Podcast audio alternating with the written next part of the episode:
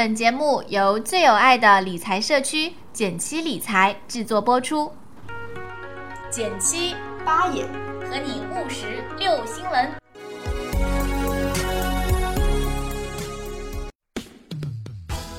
哎，今天录电台环境不错呀。那当然，这可是简七公社，一般人可进不来。谁说我进不来？简七公社在减七理财公众微信号回复“减七公社”即可查看我们的秘密入会指南喽。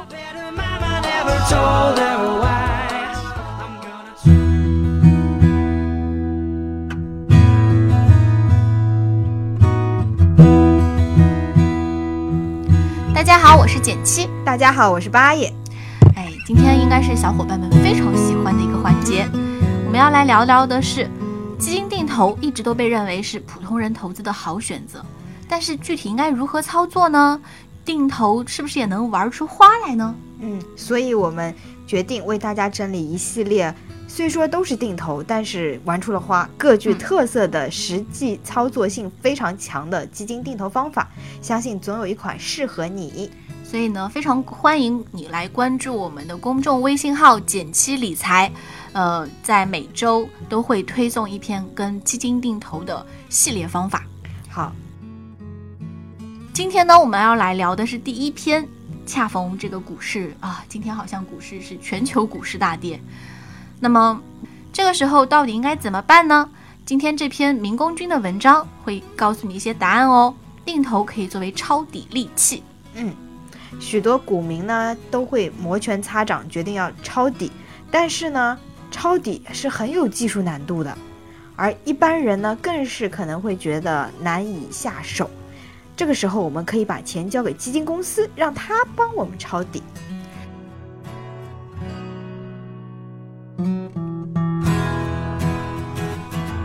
那如果决定买基金的话，又买什么基金呢？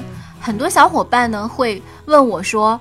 极简投资能不能换成某某什么什么医药主题什么什么消费？说我这么来做配置算极简吗？那非常明确的告诉大家呢，包括我们今天聊的，包括我们极简投资里面提到的，都是被动型的指数型基金。嗯，诶，大家可能会好奇哦，主动和被动到底有什么区别？指数基金呢，它通常都是有非常明确的一个范围，然后。这只基金是完全按照它写好的这个指数的比例，大家其实都可以通过中证指数有限公司官方网站，呃，因为基本上我们看到的一些指数都是这家公司来编的，那它会公布说这个指数到底是怎么样的权重，怎么样的选股标准，嗯，而主动型基金呢，则是基金经理他会有自己的投资策略、投资方向，然后他会去。主动的调仓，嗯主动的做买入卖出的动作，嗯，所以它不是一个被动的，只是按照指数编制的标准来做操作的基金。对，同时巴菲特也是非常推崇于指数基金的，他从来不推荐任何股票和基金，唯一推荐的例外就是指数基金。有人做过统计，从一九九三年至今，巴菲特十次推荐了指数基金。一九九三年的时候，巴菲特在致股东的信中就指出，通过定期投资指数基金，一个什么都不懂的业余投资者，往往能够战胜大部分专业投资者。即便是一些大型机构投资群体，通常也会跑输简单的一个指数基金投资者。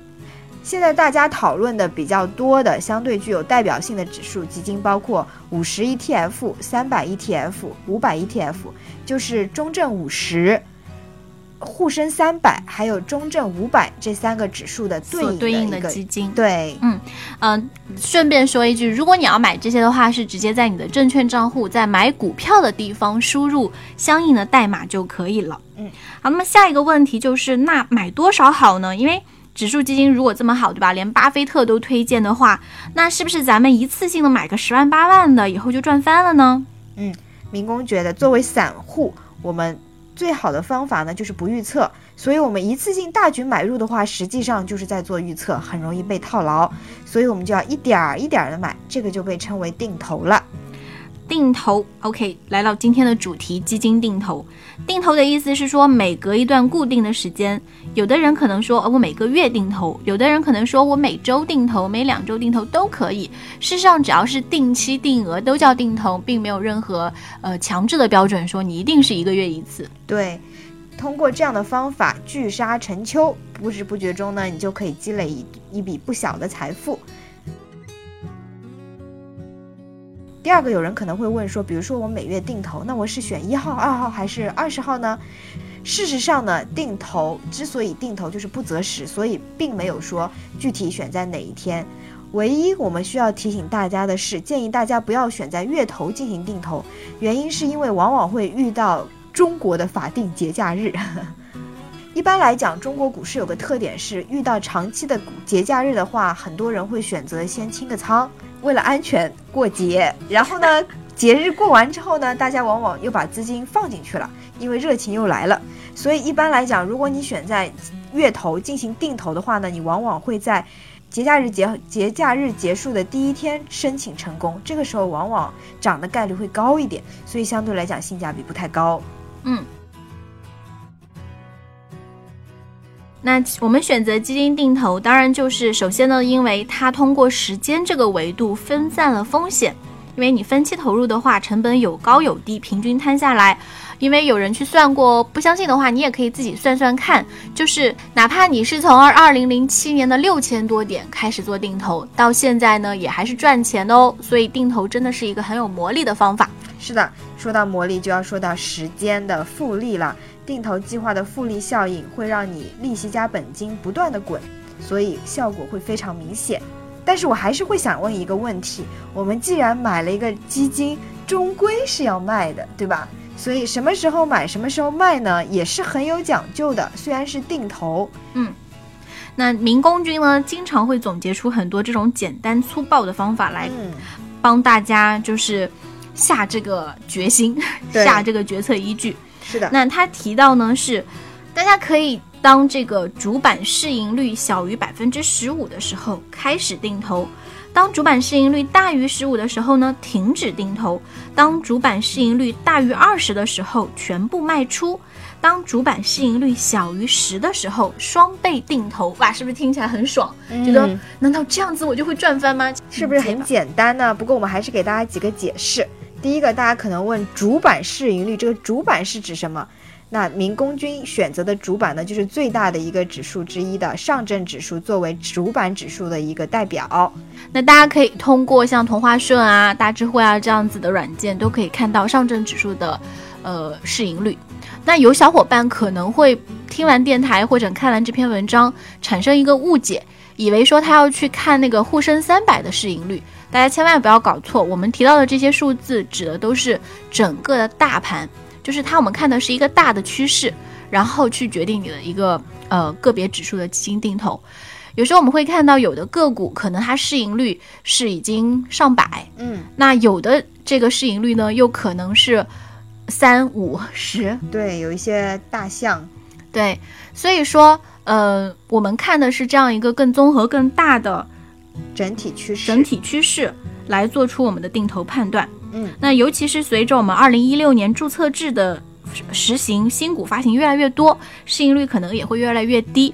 嗯，到时候我们可以再来根据具体的情况，看是否要调整这样的一个参考值。对，目前我们民工军觉得十五是一个比较好的参考标准。同时，我还有一个问题啊，就是场内我们刚才推荐的这些 ETF 都是要通过股票账户在场内购买的，但是由于场内购买的时候需要受到买一次呢，就至少要是一手就是一百份的整数倍，所以对于每个月往往定投几千这样子的小散户来说，很难做到一个定额，因为我们讲基金定投中定额是一个很重要的问题。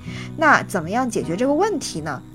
那民工君的答案呢？是说我们可以来用场外的 ETF 连接。呃，我的建议也是说，你一定要搜的是，比如说沪深三百 ETF 连接。那你可以在什么数米啊、天天上面都可以搜到，然后做一个定投。嗯，沪深三百它也会有一些普通的指数基金，也会有就是没有连接两个字的。